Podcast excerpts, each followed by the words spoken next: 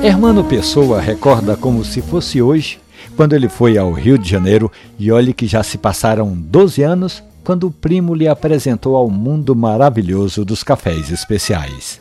Hermano conta que nem de longe ele imaginava que pudesse haver um café tão bom como aquele lá de 2009, na Cidade Maravilhosa. O amor ao primeiro gole do guarda municipal começou sem adoçar, sem açúcar, sem adoçante. Primeiro Armando achou estranho, mas confiou na segurança do primo e desde então ele tem procurado os melhores cafés, de preferência os cafés de Pernambuco e sempre sem adoçar.